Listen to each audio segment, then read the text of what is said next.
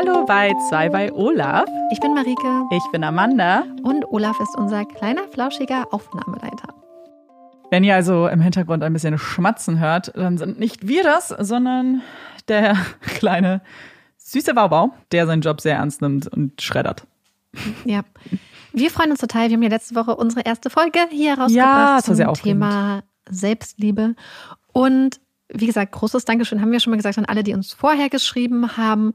Und tausend Dank an alle, die schon reingehört haben, die uns ganz liebe Nachrichten geschickt haben, die uns in Stories verlinkt haben. Das war total cool und äh, total schön zu sehen. Ja, voll.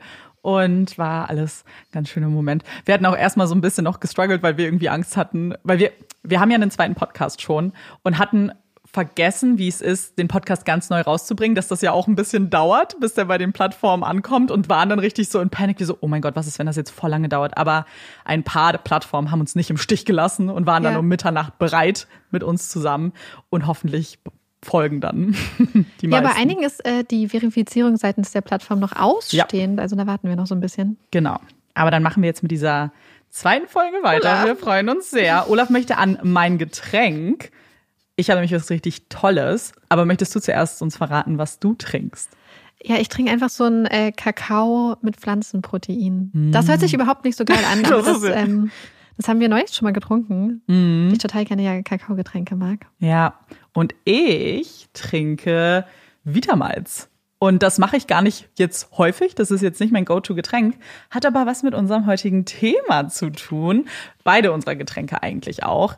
Das Thema der heutigen Folge ist nämlich Kindheit. Mhm. Und Vitamalz ist so etwas, was mich total an meine Kindheit erinnert. So ein Getränk, das wollte ich immer ganz viel als Kind trinken, durfte ich nicht, verständlicherweise. Und das hieß bei uns immer Kinderbier. Das ist so witzig, das, dass du das sagst, weil ich glaube, das ist einer der Gründe, warum ich es nie getrunken habe. Weil ich weiß, dass mein kleiner Bruder, glaube ich, manchmal Malzbier getrunken hat. Und ich aber nicht, weil ich dachte, dass es einfach alkoholfreies Bier ist. Ja. Und ich habe heute zum ersten Mal vorhin von Amanda was ähm, abbekommen und zum ja. ersten Mal in meinem Leben Malzbier getrunken. Mhm. Und war sehr überrascht. Ja. Weil ich halt wirklich einfach gedacht hätte, Malzbier ist quasi ähm, Bier. Alkoholfreies ja. Kinderbier. Aber es ist scheinbar nicht. Nee, es hieß halt irgendwie eigentlich auch richtig fragwürdig, mhm. dass es so bei uns in der, in der, im Sprachgebrauch drin war und dass man das dann unbedingt wollte. Ganz, ganz anderes Thema. Ist wie so die, die Kaugummi-Zigaretten. Kennt oh, ihr die ja. von früher? Oh mein Gott. Ich muss daran denken, wir hatten früher bei uns auf dem Weg äh, zur Grundschule, beziehungsweise ein bisschen weiter quasi, gab es so einen Kiosk und haben wir ganz, ganz oft diese ja. Kinderzigaretten gekauft, die eigentlich aus Kaugummi waren. Ja. Und rückblickend, ja, das ist, glaube ich, so eine richtige krasse 80s, wahrscheinlich 90s-Sache, dass man Kindern einfach man wollte, ja. Kleine Zigaretten Stell dir vor, dann sitzt dann so ein kleines Kind da mit so Bier in der Hand naja, und dann Zigarette. Ja, man hat sich ja dann so richtig, man hat ja, glaube ich, dann gehofft, dass mm. jemand das sieht und denkt, oh, dass man wirklich raucht. Oi, oi, oi, oi. Da holen wir ja schon ein bisschen was raus. Und Kindheit ist, glaube ich, echt so ein Thema. Also wir haben uns sehr darauf gefreut, als ihr euch für das Thema entschieden habt. Wie auch in der letzten Folge haben wir ja drei Themen zur Abstimmung gegeben und Kindheit ist es dann geworden. Und wir hatten total viel Lust darauf, weil wir natürlich gleich daran gedacht haben, was unsere Kindheit war, was auch so Kindheitserinnerungen sind, vielleicht auch, was sind Getränke, Essen, Geruch, großes mhm. Thema, worauf ihr uns auch hingewiesen habt, dass es so Gerüche gibt, die einen sofort in die Kindheit zurückkatapultieren. Und darüber möchten wir heute reden. Deswegen, wenn ihr auch Lust habt, mitzumachen für die nächsten Folgen, dann folgt uns gern bei Instagram. Da heißen wir zwei bei Olaf. Und was uns auch total freuen würde, ist, wenn euch der Podcast gefällt, dass ihr uns eine Bewertung vielleicht da lasst, dass ihr uns folgt, je nachdem, wo ihr uns gerade hört.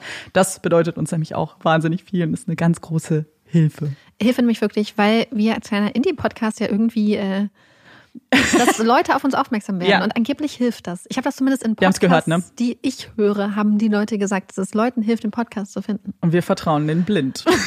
ja? ja? Ja. So, wenn wir über Kindheit reden, müssen wir wahrscheinlich vielleicht auch so ein bisschen erzählen, was unsere Kindheit war, damit alles, was wir später mhm. auspacken, Sinn ergibt. Weil mhm. ich glaube, sonst Kindheiten können ja so unterschiedlich aussehen, je nachdem, wo man groß wird, in was für einer Familie, was so die mhm. Umstände mhm. sind. Und eben auch vielleicht ein bisschen kurz und knapp, ohne zu deep zu werden, so ein bisschen wie die Kindheit war, so als mhm. Gefühl, weil das eben, glaube ich, ein vielschichtiges Thema ist. Ähm, Ich würde sagen, ich fange mal an. Ja, gern. Also, vielleicht wissen es ja auch einige schon. Amanda und ich kommen nicht beide aus Niedersachsen, mhm. haben, was das angeht, äh, eine örtliche Überschneidung, auch wenn Amanda äh, sehr weit von mir aufgewachsen ist. Ja. Niedersachsen ist ja nicht so klein. Ja, ich bin irgendwo in der Lüneburger Heide groß geworden, in einem kleinen Dörfchen. Ähm, meine Eltern kommen beide vom Bauernhof, sind aber Lehrer und Lehrerin gewesen.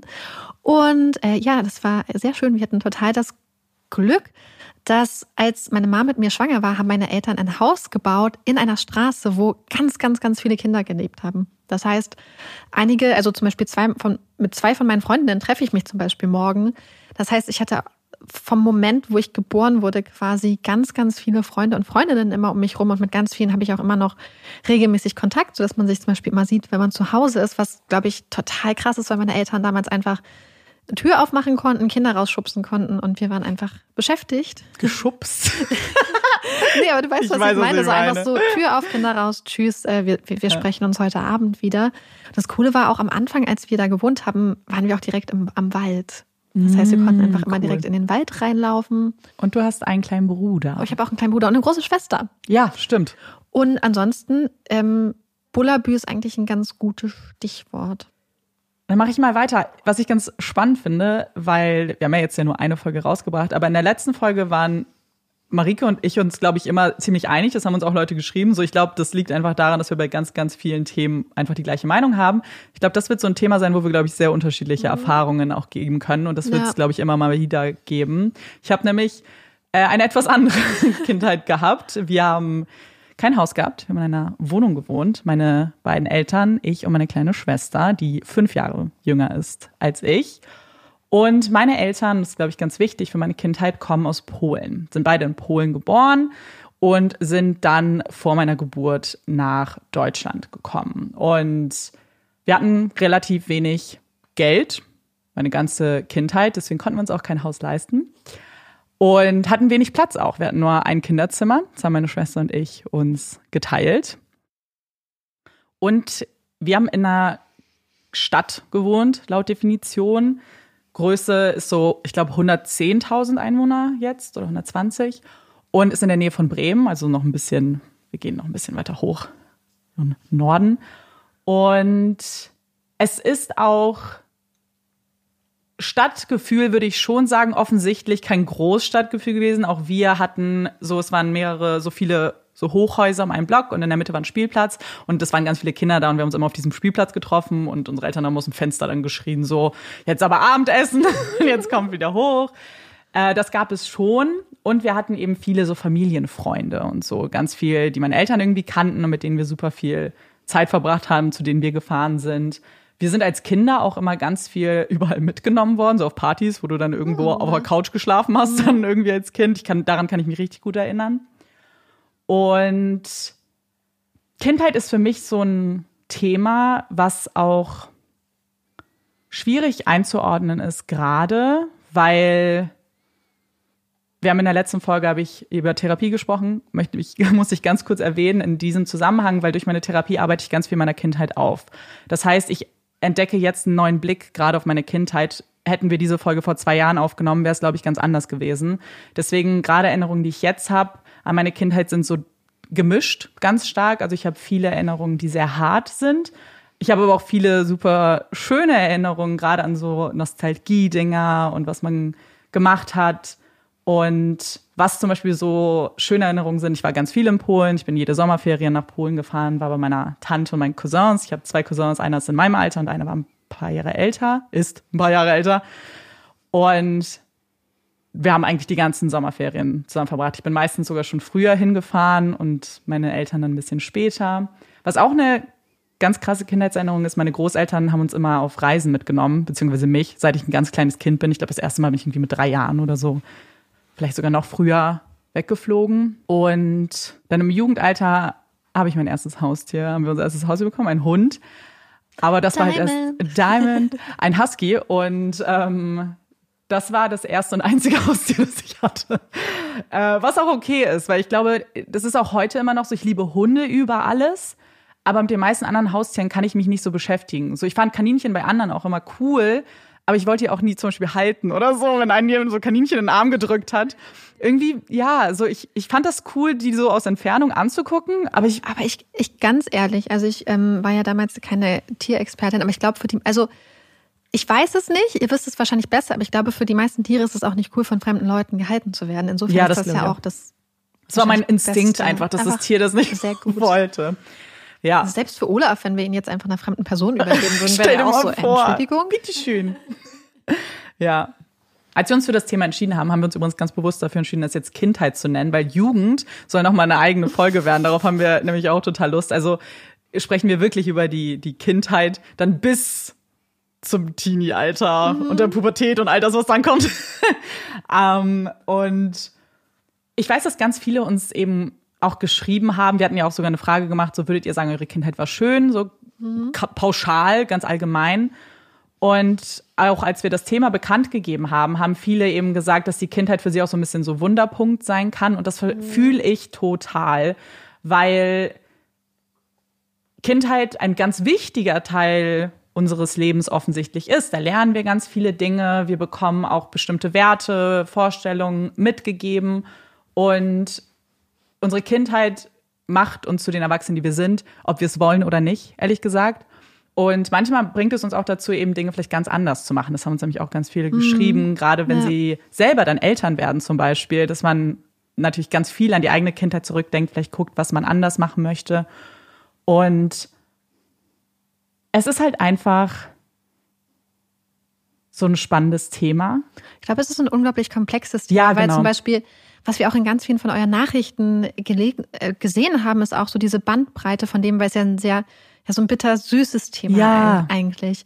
Und dann gab es zum Beispiel Leute von euch, die uns geschrieben haben, dass es für sie zu Hause eine ganz, mhm. ganz schlimme Zeit war, aber dass zum Beispiel Zeit mit Freunden oder ja. Zeit in der Schule so ein sicherer Ort für sie war. Und, und das, wo sie schöne oder wo ihr schöne Erinnerungen hattet und bei anderen Leuten war es genau andersrum. Ja. Wo dann das draußen bedrohlich war und gefährlich war und wo sie da ganz, ganz viele schlimme traumatische ähm, Erfahrungen gemacht haben, aber dann zum Beispiel die Eltern alles dran gelegt haben, mhm. das zu Hause zu einem sicheren Ort zu machen ja. und da so der Gegenpol waren. Und, und ich glaube, das ist halt so, oder dass es bestimmte Leute im Leben gibt, die vielleicht einfach so ein ganz krassen Einfluss hatten, der zum Beispiel auch positiv gewesen sein können, aber auch im Negativen. Mhm. Und ich glaube, das ist es halt. Ich glaube, das wird einem vielleicht auch später erst oder wahrscheinlich vielen Leuten auch später auch manchmal erst bewusst. Ja, ganz sicher, weil wenn ich mich an die Zeit erinnere und auch an Dinge, von denen ich, wenn ich sie heute laut ausspreche, das Gefühl habe, mm, es ist eigentlich schon ein bisschen krass, was du da erzählst oder so. Oder wenn andere so erzählen und man dann erst feststellt, warte mal, das ist nicht normal, weil als Kind hast du diese, diesen Horizont ja gar nicht.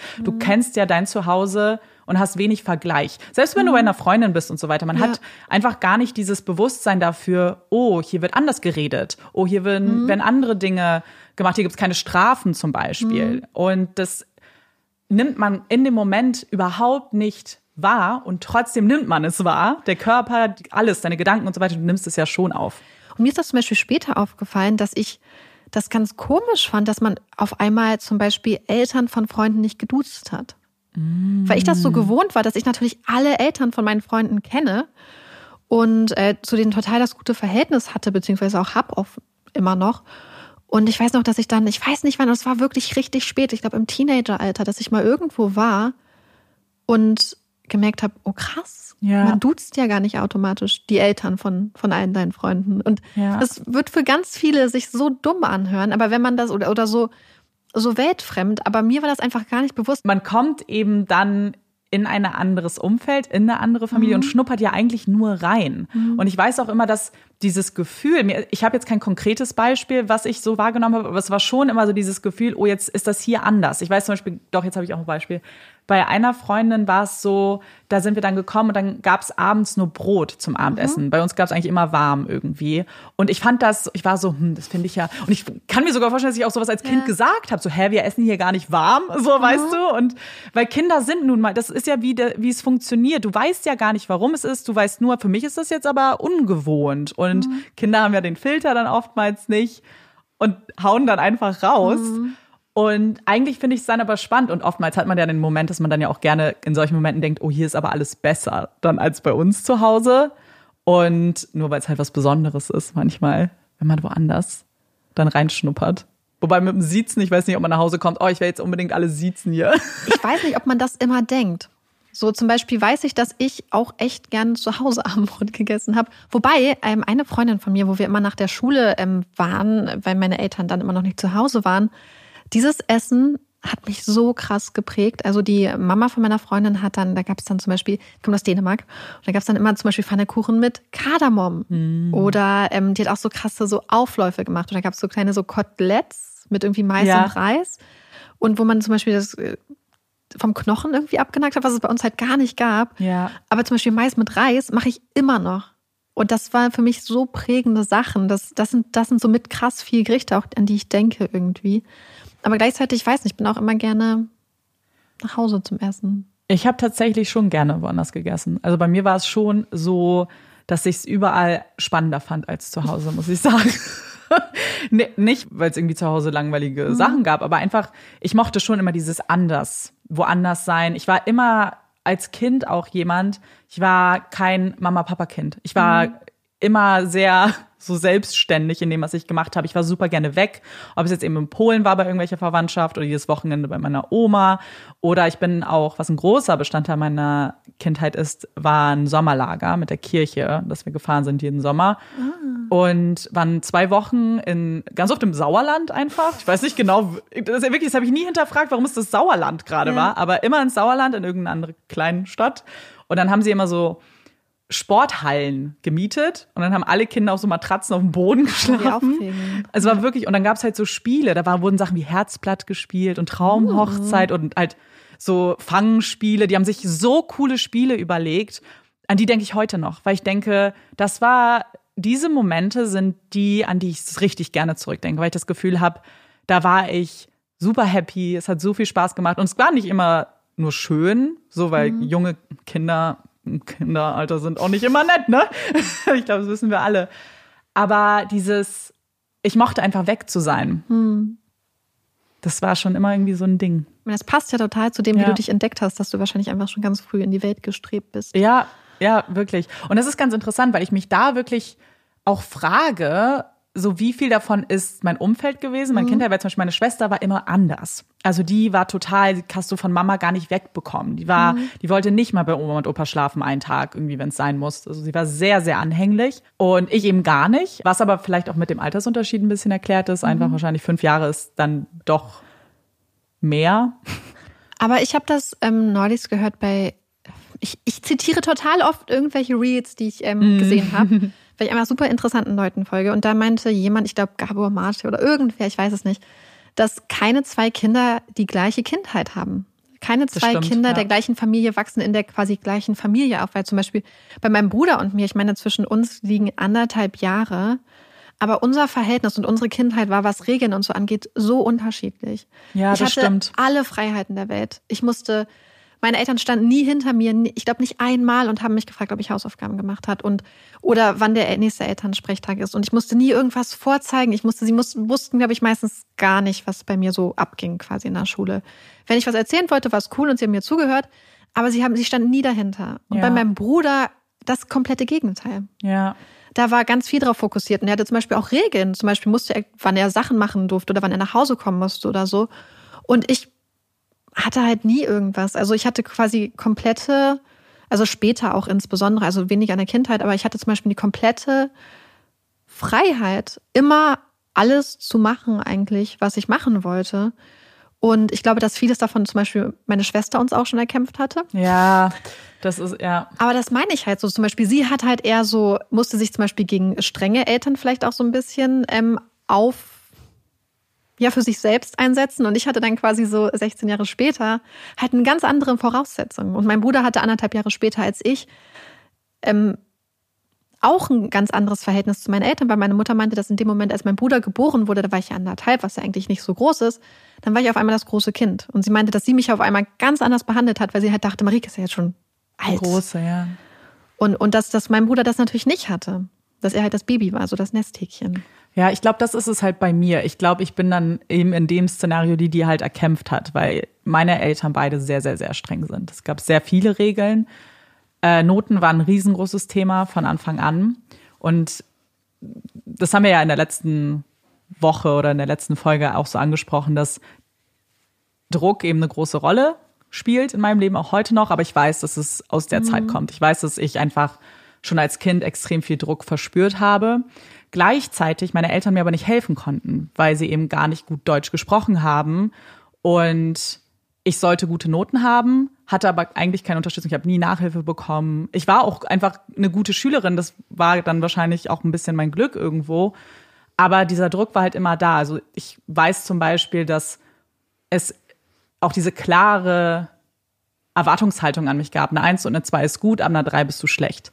Und zwei ist zwar gut, aber mhm. Einsen sind halt auch noch besser. So, also richtig gut ist es dann auch nicht, weil es geht ja immer noch besser. Und das war schon hart. Und wir werden ja über Jugend noch sprechen, aber die Regeln gingen ja dann, es geht, mhm. geht die ganze Zeit weiter. Also ich hatte eben nicht Freiheiten. Ich hatte eigentlich gar keine Freiheiten. Ähm, ich durfte, also was heißt gar keine Freiheiten? Das stimmt mhm. nicht. Ich durfte zu Freundinnen gehen und so weiter. Ich durfte mich verabreden. Aber später, als es um Jungs ging, wurde es wieder mhm. extrem streng. Und ich hatte auch das Gefühl, dass meine Schwester das aber nicht so hatte, weil mhm. ich vielleicht dann mehr auch so, ich habe nicht rebelliert, gar nicht, aber vielleicht doch bei gewissen Sachen mhm. ihr dann mhm. mehr Freiräume vielleicht verschafft habe. Ich frage mich halt auch, und weil ich, ich kenne das, was du sagst, nämlich dass auch wirklich die kleineren Geschwister es auch wirklich gerade bei strengen Eltern auch noch mal viel einfacher hatten. Bei uns war es ja so ein bisschen umgedreht, bei mir und meinem Bruder. Aber das kenne ich auch von Freunden, wo gesagt wurde, ja, so die älteren Geschwister hatten es wirklich richtig, richtig krass hart. Und was bei den Jüngeren, gerade wenn es ein größerer Abstand war, dass da einfach alles schon so ein bisschen entspannter und ein bisschen weicher irgendwie war ja. für die kleinen Geschwister. Ja, genau. Ich glaube, das beschreibt es eigentlich ganz gut. Ich glaube, es geht alles so Hand in Hand, weil ich aber eben viel Druck hatte und viel Erwartung, war ich vielleicht dann auch älter so ein bisschen, als ich tatsächlich war und deswegen dann selbstständiger, in dem Sinne, mhm. dass ich eben auch vielleicht weg sein wollte, weil ich dann auch ehrlich gesagt ja das Gefühl hatte, so ein mhm. bisschen mhm. die Freiheit mir dann dadurch zu erkämpfen oder da irgendwie zu erschaffen, auch so ein bisschen. Ich glaube, es ist wichtig, darüber zu reden, einfach weil, wie du es gesagt hast, ich finde Bittersüß jetzt eigentlich perfekt beschrieben, weil ich habe nicht für mich persönlich, und das, ich kann nur für mich sprechen, ich habe viele Dinge, auf die ich zurückgucke, die wirklich auch krass waren und so weiter und trotzdem habe ich ganz viele Erinnerungen, wenn ich an Kindheit denke, die mich total glücklich stimmen, über die ich total mhm. gerne rede und auch voll fröhlich bin und auch irgendwie gerne an Kindheit trotzdem zurückdenke. Also so komisch das mhm. eigentlich klingt, weil ich meine Gedanken gehen oftmals zu diesen kleinen anderen Sachen, die cool waren. So, äh, denk an erstes so an meine Barbies, mit denen ich gespielt oh, habe. wir haben schon, wir haben im anderen Podcast schon mal darüber geredet. Mhm. Wir, Marike und ich waren beide Barbie Girls. Aber richtig. Richtige Barbie fanatisch. Girls. Ich war richtig, also ich, ich und auch. meine Freundin Vera, wo ich morgen hinfahre, nach Bremen, ja. ähm, waren so richtige fanatische Girls. Aber das war auch, das war nicht nur so Grundschule, das ging, glaube ich, bis zur fünften Klasse. Ich habe richtig lange Barbies gespielt. Also ich habe das Gefühl, es gibt so verschiedene Spielzeuggruppen quasi. Ja. Und ich habe zum Beispiel Lego überhaupt nicht gefühlt. Mein Bruder war größter Lego-Fan. Ich fand Playmobil toll, aber am besten fand ich Barbie. Und Vera und ich haben ganze ähm, Regale leer geräumt bei ihr und haben da dann Barbie-Häuser reingebaut und hatten so viele Barbies und ja. Hm. Ich war. Aber also ich muss kurz, weißt du, eine Sache, die ich allen Leuten erzähle, wenn es um Barbies geht, das habe ich jetzt am hm. Wochenende wieder gemacht, ist, was Marike mir mal erzählt hat, was ihr mit Barbies gespielt habt. Oh nein. Weil es gab Kapitalismus. Kapitalismus. so sage ich auch immer. Also Marike hat immer Kapitalismus gespielt. Oh ich liebe diese Story einfach so sehr, weil es ist halt so typisch Kind. Man hat so komisch, mhm. weil wenn man wirklich mal drüber nachdenkt, so man hat sich hier Sachen ausgedacht mit Barbies mhm. und woher kamen diese Sachen? So woher kam, also kannst du muss mal kurz Kapitalismus erklären? Also wir haben das nicht Kapitalismus gedacht, aber es ist eigentlich Kapitalismus in Barbie-Form. Mhm. Wir haben immer gespielt, okay, wir müssen mit allen Barbies spielen und das waren echt richtig viele Barbies, weil wir unsere Barbie äh, Empires gemerged hatten, also die Imperien zusammengeführt hatten. Und dann haben wir immer gespielt. Also eigentlich würde man dann sicher denken, dass man dann eine gerechte Welt aufbaut, wenn man schon mit allen Barbies spielen muss. Das haben Vera und ich nicht ganz so gemacht. Wir haben das dann so gemacht, dass unsere Barbies, sprich Schwesti und Schwesti, ich weiß nicht, wie das bei euch war, aber man hat, wir haben super viel Zeit daran investiert, uns zu überlegen, wie unsere Barbies heißen. Und dann haben sie sich die ganze Zeit immer nur Schwesti, Schwesti genannt. Okay. Und Schwesti und Schwesti hatten dann alles. Sie hatten den Campervan, sie hatten alles und die anderen Barbies haben dann, oh, das ist richtig schlimm, in so Unterkünften gelebt, wo wir den jeden so ein Taschentuch hingelegt haben als Bett, aber so, ich glaube, so Stofftaschentücher, haben mhm. das so mit Zweigen umrenzt. Und die haben da gelebt und hatten dann noch so Toilette, während halt Barbie und Barbie hier in ihrer fünften Zimmer, Penthouse-Wohnung mit, mit den schicken Strand, Strandcruisern rumgefahren sind und irgendwie fünf Pferde hatten jede und ja, das, aber ich meine, ganz ehrlich, es ist einfach Kapitalismus in Barbie-Form. Ihr habt wirklich es geht Kapitalismus ein gespielt. Ich paar liebe es. gut und der Rest Ja. wird einfach Ja. Und Schwester und. Schwester teilen halt auch nicht, weil Schwester und Schwester wollen immer nicht. reicher werden. Die wollen immer mehr haben. Sie wollen, sie sind einfach äh, nicht satt zu kriegende Nee. Gierhälse. Ich liebe es so sehr. Ich, also bei meiner Oma hatte ich nur so zwei, drei Barbies. Das war dann immer nicht so cool, aber die hatte immer so Porzellanfiguren. Oh, Mit denen nice. habe ich dann immer gespielt. Das waren meine Barbies, die sind halt auch immer so hin und her gelaufen, weißt du, so in der Hand gehalten. So alte, weißt du, so Ja. Frauen. so, das war immer mein Thing. Ja, sonst, ich hatte viele Stofftiere auch. Stofftiere waren auch so ein Thing. Aber, aber sonst war das halt eigentlich das Ding. Was natürlich dann auch kam, ein bisschen später, also wir hatten Computer schon.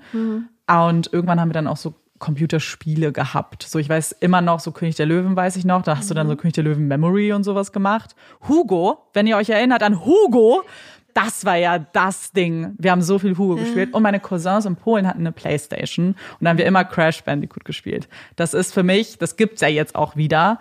Und ähm, als Neuauflage. Und das ist eins auch meiner krassesten Kindheitserinnerungen, weil ich genau weiß, diesen einen Abend, wo wir als Kinder, wir wurden zu viert alleine gelassen, war halt einfach so.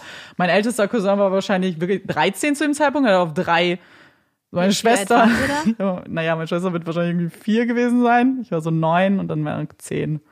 So Das ist ganz schön viel Verantwortung für einen Ja, ja, ja, ja, ja. 13-Jährigen, Aber weißt du, was- aber es war gar kein Problem, weil sie haben uns die Playstation angemacht und dann, Mhm. ich weiß, weißt du, was ich mich frage, ob die uns vielleicht auch gechallenged haben, unsere Eltern, und gesagt haben, so, ihr spielt jetzt Crash Bandicoot durch, weil wussten, dann sind wir hier 24 Stunden theoretisch beschäftigt.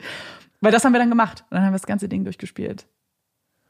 Und weißt du, worüber ich auch reden möchte? Weil wir haben euch natürlich auch so gefragt, was sind so Spiele? Und ganz viele haben natürlich geschrieben, draußen spielen, mit Freunden spielen.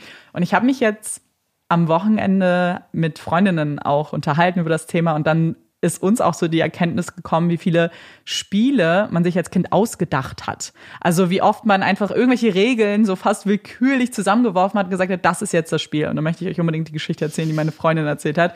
Deren Spiel hieß nämlich ferngesteuert. Und die Regel war einfach nur, dass die eine Person die Augen zugemacht hat und die andere Person durfte sie fernsteuern. Also quasi sagen, geradeaus, geradeaus, links, rechts und so weiter.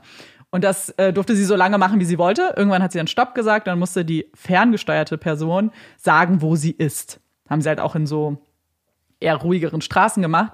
Aber trotzdem gab es wohl immer wieder Unfälle, weil meine Freundin einfach immer noch eine Narbe davon am Knie hat, weil einmal nicht früh genug ein Hindernis angesagt wurde. Aber ich, als sie das so erzählt, war ich so, oh mein Gott, ja, ich weiß einfach, wie viele Spiele man sich ausgedacht hat. Und wie gefährlich man auch gespielt hat.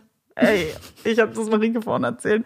Ein, ein Spiel war einfach, das habe ich auch immer nur mit der einen Freundin gespielt. Wir haben halt irgendwie auf der Wiese so Gänseblümchen gesammelt und sind dann einfach von Haustür zu Haustür von wildfremden Menschen, haben gefragt, ob sie uns für die Blümchen Süßigkeiten geben. Und als ich das auch einer anderen Freundin erzählt und sie meinte, okay, war ihr betteln? so, wa- was war das für ein Vor allem zu Spiel? fremden Leuten in der Fremd, Stadt. Ne? in der Stadt, das waren Wohnungen, so, das waren jetzt nicht irgendwie Häuser, die wir kannten, so, das war, bitte spielt das nicht. Ma- Macht es einfach bitte nicht. Ich glaube, das ist irgendwie das Schöne, dass man als Kind einfach, wenn man Freiheit bekommt. Und ich frage mich das halt manchmal so, weil ich jetzt einfach so, ähm, bei uns hier im Viertel gibt's halt auch super, super viele Kinder. Ja. Aber ich habe irgendwie das Gefühl, dass man total wenig Kinder sieht, die einfach so unterwegs sind. Stimmt. Und ich weiß, dass wir damals halt total viel unterwegs waren. Einfach zum Beispiel die Straße lang gefahren sind, dann irgendwie zu fünft oder zu sechs mit dem Fahrrad oder irgendwo hingelaufen sind oder aufs Feld oder, oder in den Wald oder so. Und ich habe irgendwie das Gefühl, ich weiß nicht, äh, wie das bei euch ist oder auch gerade so, auch wenn ich mit, mit Freundinnen rede oder so, dass die einfach auch, selbst wenn die in der Stadt waren, irgendwie noch viel mehr rausgegangen sind und viel mehr erkundet haben. Und ich frage mich, ob das heute einfach viel, viel weniger passiert. Das würde mich auch sehr interessieren. Ähm, vielleicht habt ihr ja da irgendwie Eindrücke und so, weil ich mich das immer frage, weil ich das Gefühl habe, dass so die Kinder, die ich hier so kenne aus der Nachbarschaft, also die ich auch persönlich kenne, dann auch nirgendwo alleine eigentlich hin können, sondern eigentlich Ja. immer begleitet sind. Dann werden sie von dort nach dort gebracht und so. Und ähm, das frage ich mich halt einfach total, weil ich glaube, das ist eigentlich so dieses Schöne, so dass man zum Beispiel rumgeht und versucht, sich irgendwie Ja. Süßigkeiten zu organisieren. Ja, mich würde es eben auch interessieren, weil wir natürlich jetzt auch so ein bisschen, in, wir sind in Berlin. Das heißt, hier ist es vielleicht auch schon immer anders gewesen, kann ich Mhm. Aber mir das vorstellen. frage ich mich, weil ich zum Beispiel auch Freundinnen habe, äh, die in Berlin aufgewachsen sind, ähm, auch so ein bisschen vor uns noch und die, wenn sie das erzählt, hört sich das einfach nach so einer ganz großen Freiheit auch an. Wobei das Ja. auch in Ostberlin zum Beispiel war. Ich frage mich, ob man da einfach noch mehr Hm, Das stimmt. Freiheiten vielleicht irgendwie hatte, was so vielleicht so eine Kindheit angeht. Aber ich weiß es nicht. Ich, ich Ja. frage mich das halt total. Mich würde das total interessieren. Vielleicht habt ihr da ja irgendwie so ein bisschen mehr so Eindruck. Weißt du, was wir auch oft gespielt haben? Wir hatten so einen Bereich, wo es einfach so ganz viele so Bäume gab, aber die waren halt eher so klein, dass du manchmal da so, dass du dich da so drin verstecken konntest und so kleine Gänge, weißt du?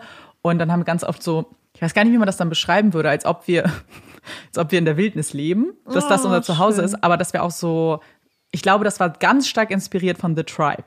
Wir dachten, wir sind jetzt in einer Welt, wo es keine Erwachsenen gibt. Und das ist jetzt unser Zuhause. Und jetzt müssen wir hier so klarkommen und haben uns dann da so, so, das war unser Sitz und weißt du, das Weißt du, wie viele Stunden ich verbracht habe, mir zu überlegen, wo ich wohnen würde, wenn es eine Welt ohne Erwachsenen geben würde und mit wem ich zusammen und wie ich das alles organisieren würde und wo man das aufbauen würde und wo man Sachen anbauen würde. Und offensichtlich wäre mein ähm, meine Wahl auf das E-Center bei uns im Ort gefallen. dann gleich ganz viel Kleidung, ganz viele Ja, Sachen. Aber ich habe mir halt schon, habe mir das richtig lange überlegt, wie man das machen würde. Ich hatte ja auch mal so einen The Tribe Geburtstag. Das war ja Oh, cool. total krass äh, äh, prägend. Irgendwie, wer es nicht kennt, das ist eine Serie, wo quasi alle Erwachsenen durch ein Virus ausgelöscht werden und nur noch die Kinder sehr zurückbleiben. dramatisch. Äh, das Ganze wird sehr interessant. Die Kinder Ja. schließen sich in so Tribes, also in kleinen Stämmen zusammen. Ja. Und das fand ich auch, wenn man sich überlegt, dass man das ja so wahrscheinlich so dritte, vierte Klasse Ja. oder so geguckt hat, echt hart teilweise. Ich muss auch wirklich sagen, dass wenn ich zurückdenke, ich ganz viel aber auch konsumiert habe, was eigentlich, glaube ich, was definitiv nicht für die Zielgruppe war. Weil ich weiß zum Beispiel, wo ich letztens äh, mit irgendwem drüber geredet, bei uns war in der Grundschule ganz, ganz groß DSDS, die erste Staffel. Weil wir haben, ich weiß noch, in der vierten Klasse haben wir bei unserem Schulfest haben wir We Have a Dream aufgeführt. Oh, Und jeder hatte noch, ich war übrigens Grazia. Hm, passt. Wollte wollte ich mal kurz gesagt haben. passt. Und das haben wir richtig toll geguckt. Das war ein Riesending. The Tribe war ein riesen, Riesenthema. Und wir haben ja auch ganz viel so RTL 2 Programm, Nachmittagsprogramm geguckt, was halt ganz viel Anime auch war. Also Sailor Moon und die Sachen. Und da passieren schon viele Dinge, die, die glaube ich, Ich frage mich, ob man Kindern damals einfach auch mehr zugetraut Vielleicht, hat. ja. Weil zum Beispiel, wenn man sich auch so Sachen anguckt wie unten am Fluss, was ja auch in der Comic-Verfilmung für Kinder ist, ist das ja auch viel zu schrecklich für Kinder. Ja klar, und die, ja gut, und Märchen Tiere sowieso, ne? Haben wir auch schon Märchen. drüber geredet. Und ich frage mich, ob da, oder ich weiß zum Beispiel, es gab sowas Kinderzeit mit Nils vom NDR, glaube ich. Und da ging es auch, ich weiß, dass es ein Programm bei Kinderzeit mit Nils gab und das ging immer irgendwie um 14 Uhr los. Ähm, weißt du, so kennst du auch immer diese Kinderprogramme, wo dann quasi so ein Grundprogramm war und dann waren dann Ja. so Serien eingebaut. Und da ging es auch um Junkies und um Drogen und so.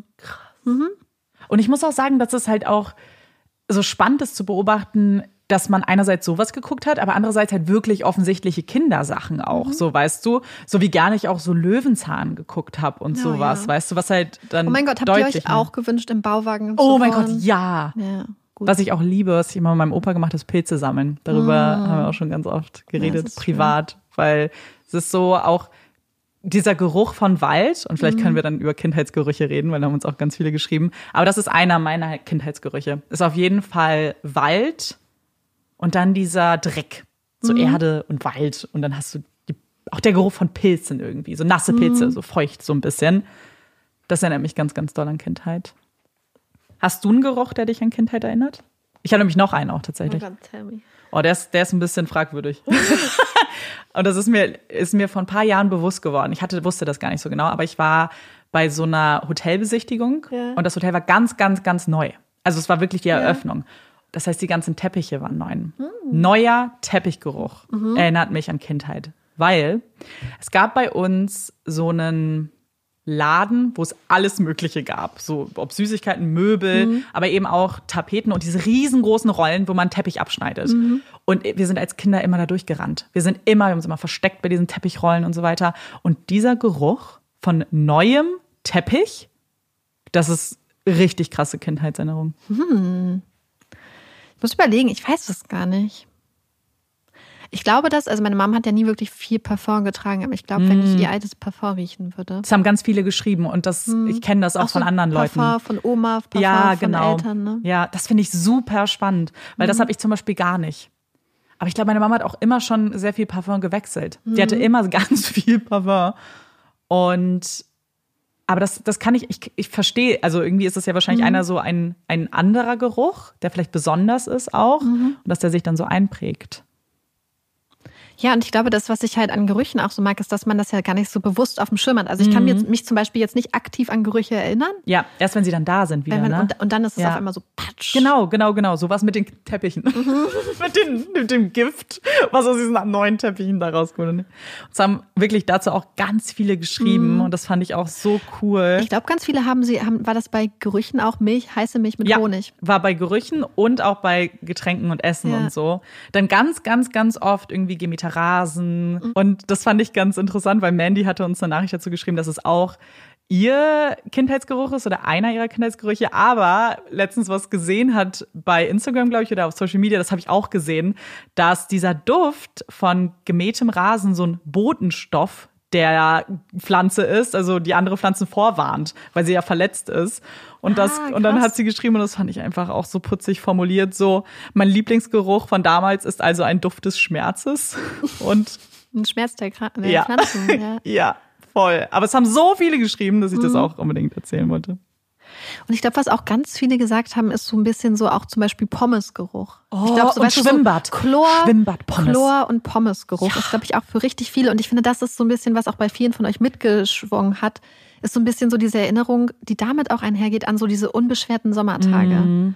Und das hat Sassi nämlich auch geschrieben. Das ist halt so diese lange Sommertage, an denen man vielleicht vormittags schon losgezogen ist und dann irgendwann so zum Abendessen irgendwie wieder da war. Ja. Und das haben auch ganz viele von euch uns geschrieben, diese Zeit ohne Handy.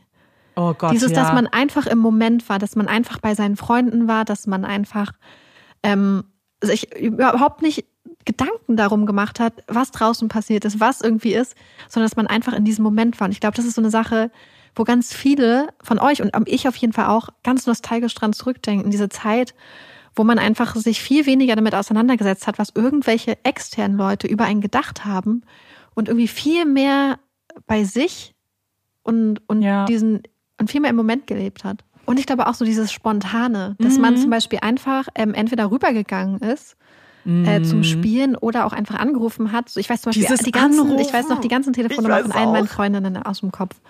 Ja, man hat es halt einfach nicht mehr so. Und das hat natürlich mit dem Alter zu tun, aber das hat auch eben mit der Zeit zu tun, in der wir leben, eben, in der man immer ein Handy dabei hat und eigentlich auch immer erreichbar irgendwie ist. Weil ich meine, es, es war ja auch so, dann hast du angerufen, du wusstest ja gar nicht, ob die Person da ist, du wusstest nicht, wer rangeht und du wusstest, das war einfach so normal. Und dann, wenn eben gesagt, nee, die hat, die ist jetzt unterwegs. Ach so, ja, okay. Ja. So, diese Leichtigkeit von damals ist auf der einen Seite total cool. Gleichzeitig möchte ich aber wirklich, und das ist wirklich eine Sache, wo ich zu 100 Prozent davon überzeugt bin, ich möchte nicht mit Kindern oder nicht jetzt nochmal Kind sein, wegen, und wie Jill schreibt, wegen Social Media. ich auch nicht, ja. Damals gab es, also, In der Kindheit gar nichts. nee, und das ist halt so schön gewesen. Ja. Ich spreche natürlich als äh, weiße Cis-Frau.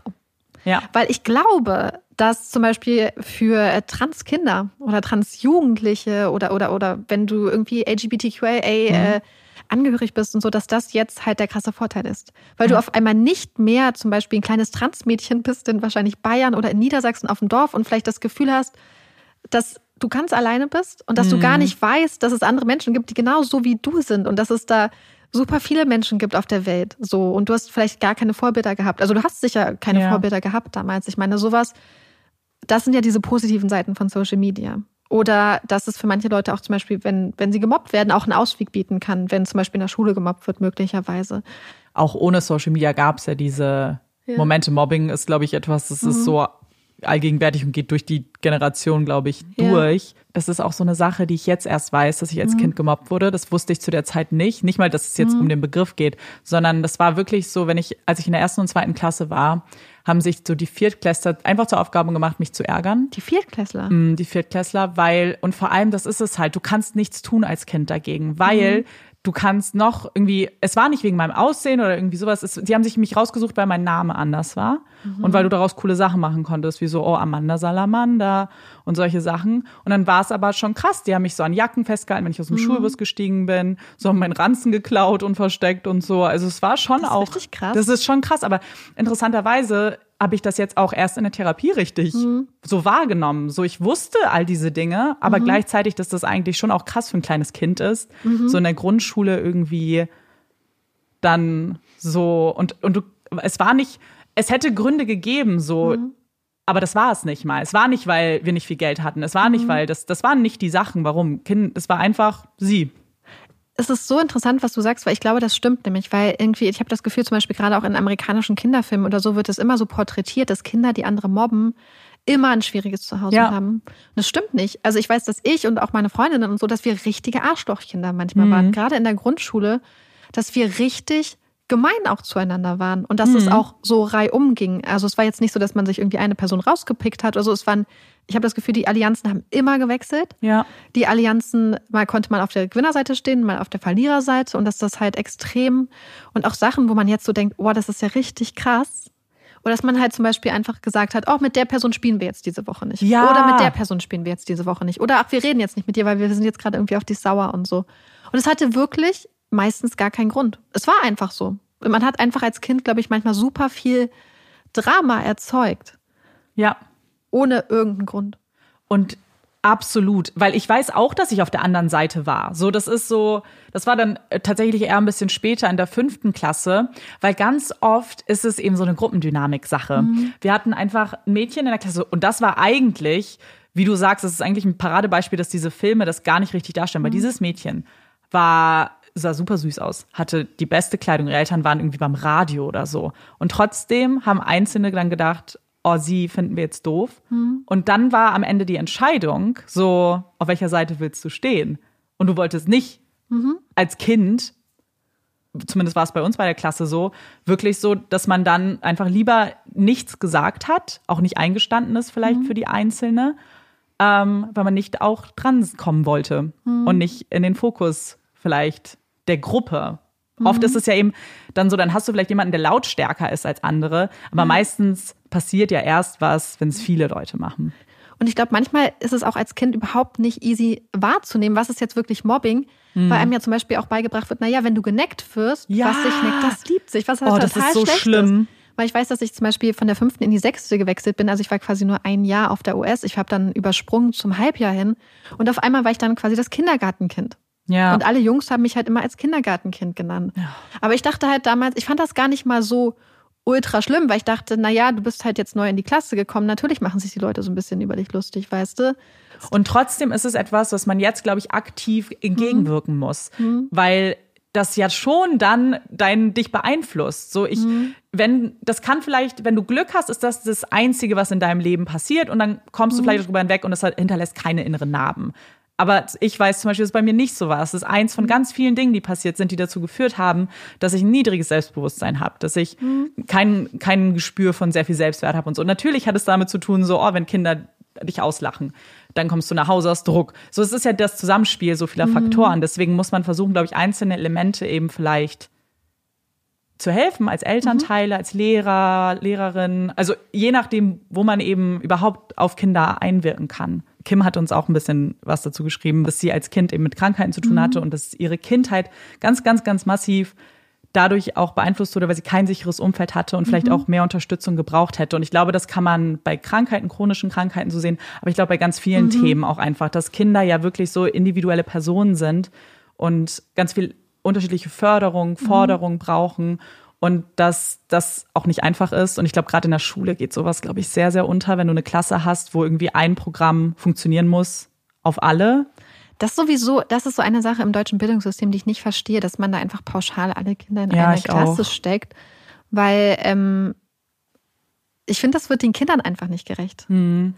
Und ich muss sagen, was ich auch zum Beispiel, woran ich mich erinnere, es gab in der Grundschule, gab es bei uns, ich glaube, ab der dritten Klasse ein Fach, das hieß Fördern und Fordern. Mhm. Da wurde die Klasse unterteilt in gute Kinder und schlechte Kinder. Nee. Und dann wurden die Guten gefordert und haben halt mehr bekommen. Das konnten halt unterschiedliche mhm. Themen sein.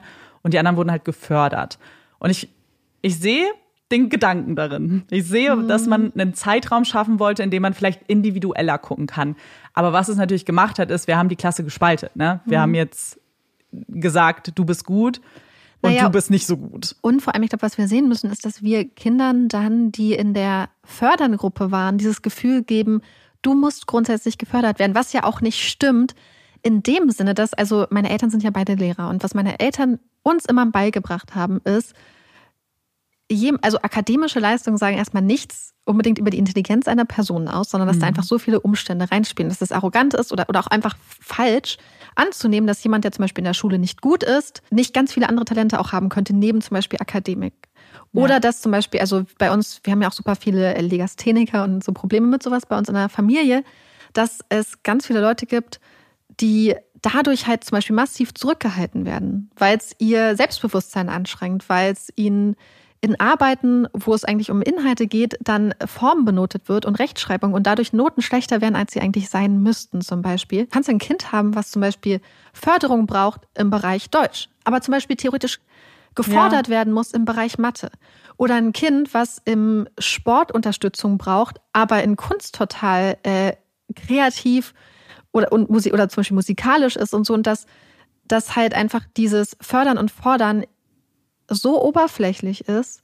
Und das ist so ein bisschen, finde ich, auch das Problem im Schulsystem, wenn du halt mhm. Kinder aufgrund dann von hauptsächlich so drei, vier Fächern, die quasi in unserer Gesellschaft als in Anführungsstrichen wertvoll gesehen werden, einteilst in, in gut und schlecht, ohne zu sehen, dass es ja so viele Arten von Intelligenz gibt und so viele Arten ja. von Fähigkeiten und Kreativität und Genie, sage ich jetzt mal. Ja, das ich glaube, gerade das Schulsystem ist es halt. Also wir haben auch die Frage gestellt, was würdet ihr eurem jüngeren Ich sagen? Und das wäre, glaube ich, das, was ich meinem jüngeren mhm. Ich sagen würde. So, Noten sind nicht alles. Noten definieren dich nicht. Mhm. Noten haben, sagen nichts über deinen Wert aus als Person. Und du kannst es sehr weit bringen, auch ohne. Und da, das geht mehr in Richtung dann wirklich Abi und später, aber auch, ich glaube, es hilft auch, das vorher vielleicht schon zu sagen. So, mach dich nicht fertig. Mhm du musst das alles nicht erreichen. Zum Beispiel war bei mir auch nie die Frage, ob ich auf ein Gymnasium gehen möchte. Es war einfach klar. Mhm. So, du kommst auf ein Gymnasium, ob du willst oder nicht.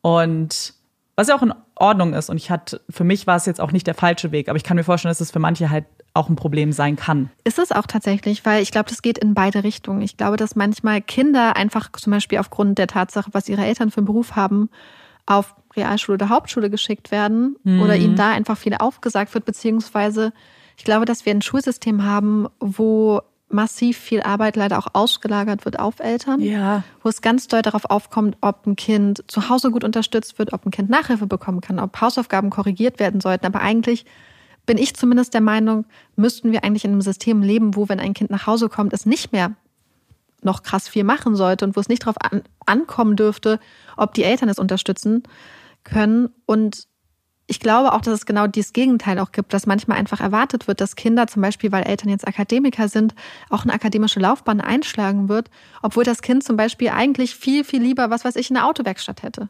Hm. Und da auch viel talentierter ist, was ja. so eine mechanische Vorstellungskraft und so angeht und so. Und ich habe das Gefühl, dass da einfach Wege teilweise vorgezeichnet werden, die Menschen extrem unglücklich machen. Ja. Weil ich habe das auch als Kind beobachtet, dass es da auch die Vorstellung gab, dass jemand aufs Gymnasium geht und es hat dann alles nicht funktioniert. Und, und ich glaube, aber ganz ehrlich, das Grundproblem ist doch, glaube ich, auch einfach, dass einfach nach der teilweise jetzt vierten Klasse schon mm. entschieden wird, auf welche Schule gehen die Kinder. Bei mir war es vierte Klasse, ja. Ja, und also hattet ihr OS? Nee, also bei, also wir waren der Test, die zwei uh. Testklassen am Gymnasium, die direkt ab der fünften Ach, aufs Gymnasium. Die anderen, wir wurden dann ab der, wann kommt man dann? Siebte mhm. zusammen wieder. Dann so, kam, das weiß ich nicht. Ich glaube, ja, wir waren, glaube ich, die fünfte und sechste waren wir nur zwei Klassen und dann kam mhm. dann die C und die D dazu vom mhm. OS. Von der Orientierungsstufe. Genau, weil bei uns war das nämlich Orientierungsstufe, also ja. da war ich auch nur ein Jahr, aber das waren quasi alle Klassen ganz normal für mhm. zwei Jahre, wo du aber Kurse hattest. Das heißt, je nachdem, wie gut du in Mathe warst, je nachdem, wie gut du in ja. Englisch warst, je nachdem, wie gut du in Deutsch warst, warst du in verschiedenen Kursen. Wobei ich glaube, nur Englisch und Mathe. Hm. Ich weiß es nicht mehr. Es war auf jeden Fall ganz interessant gelöst. Und ähm, das ist natürlich einfach extrem früh, um Kinder auch sowas mhm. festzulegen. Ich weiß auch damals, dass Freundinnen von mir gesagt haben, dass wenn nach der vierten Klasse bei uns entschieden worden wäre, dass sie nicht aufs Gymnasium gekommen wären und so. Und ich ja. finde es einfach schade, dass Kinder, wenn sie dann zum Beispiel, weil es kann ja welche Gründe auch immer haben, merken, dass sie an der falschen Schule gelandet sind, dass mhm. sie dann die Schule wechseln müssen. Ja, bei uns war es auch zum Beispiel so, es wurde quasi am Ende das Gespräch geführt mit den Eltern, was, was der Lehrer, bei uns war es ein Lehrer, dann empfehlen würde. So entweder die Orientierungsstufe oder eben die mhm. Möglichkeit, direkt aufs Gymnasium zu gehen. Und ich muss tatsächlich sagen, jetzt wo ich drüber nachdenke, mein Klassenlehrer damals, der auch der Schuldirektor übrigens war, ähm, hat glaube ich, richtig viel versucht, mich auch zu unterstützen, was ich damals, glaube ich, mhm. nicht gesehen habe, weil der wollte immer, also ich habe sehr gerne gesungen mhm. und immer in so Theaterstücken und so. Und der hat immer gesagt, dass ich doch Schlagersängerin werden soll. Oh. Es war auch spezifisch Schlagersängerin. Mhm. Keine Ahnung warum. Der hat sogar mal eine so eine Gesangslehrerin an die mhm. Schule geholt, damit ich der was vorsingen kann Wie und cool so. ist das? Ja, denn? und das ist mir jetzt erst auch wieder so klar mhm. geworden. Und einmal, als ich in der fünften war, also auch von der Grundschule weg, hat er angerufen zu Hause, weil die hatten so ein paar Musiker und Musikerinnen zu Gast und dann meinte er, willst du nicht auch kommen, dann kannst du den vielleicht auch vorsingen. Oh, und es war eigentlich ah, wirklich cute. Ähm, und hat sich ganz lange noch auch so an mich erinnert. Ich glaube, mhm dass der, ja, das war auch so eine Person irgendwie, die, glaube ich, versucht hat, auch so ein bisschen mhm. noch einzuwirken. Weil ich glaube, Lehrer als Lehrkraft allgemein kriegst du natürlich auch viel mit, was mhm. im Leben der Kinder versucht. Und wir sagen das im anderen Podcast ganz oft, weil wir da auch manchmal über Lehrkräfte reden, dass das eine wichtige Rolle auch im Leben von Kindern spielen mhm. kann, die Lehrer und Lehrerinnen. Ja, auf jeden Fall.